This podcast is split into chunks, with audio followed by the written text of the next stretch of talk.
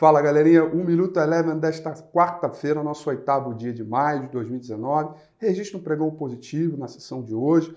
O principal índice da B3, o Ibovespa, fechou em alta de 1,28 e o dólar caiu forte, queda de 1,02. Começando a análise do mercado internacional, hoje os investidores atenuaram o problema em relação à questão da guerra comercial. Saíram notícias da Casa Branca de que um acordo estaria por acontecer, apesar do último estresse em relação né, ao Twitter do Trump. E com isso, os mercados acabaram reagindo de maneira um pouco positiva, sobretudo os mercados, as moedas de mercados emergentes.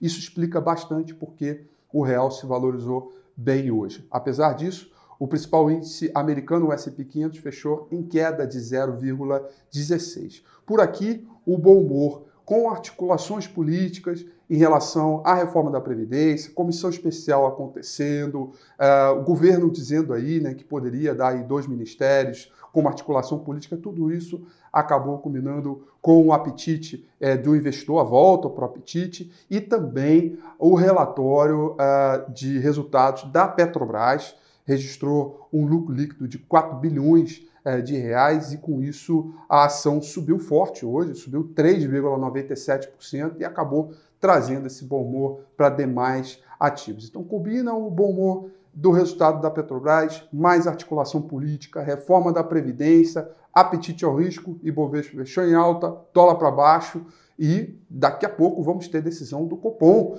é, que vai, deve provavelmente manter a taxa Selic em 6,5%, mas como vai vir o comentário, como é que será a ata da próxima semana? Tudo isso vai servir como gatilho e certamente assunto para o próximo Minuto Eleven. Fica aqui meu convite para você curtir, ficar ligado, faça aí seus comentários, que amanhã eu estou de volta. Um grande abraço.